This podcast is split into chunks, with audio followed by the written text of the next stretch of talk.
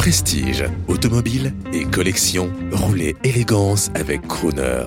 Bonjour, je suis Jean-Sébastien Guichawa, directeur de Rétromobile pour Croner Radio. Aujourd'hui, nous essayons vraiment à travers des événements, donc plus de 6500 événements en France, de faire la promotion du véhicule de collection. Aujourd'hui, vous avez donc Rétromobile, qui est le numéro 1 du salon euh, du véhicule de collection en Europe. La fréquentation, 132 000 visiteurs.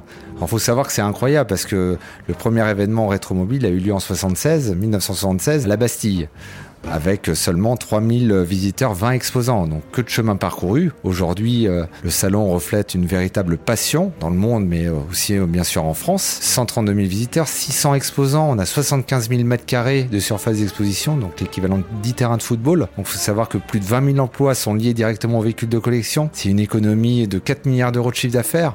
Donc c'est une économie structurée, je pense qu'il faut protéger. Il faut surtout protéger, alors déjà le patrimoine, le patrimoine historique roulant, mais également, donc, faut protéger ses utilisateurs. Il hein. faut savoir que ce sont des personnes responsables.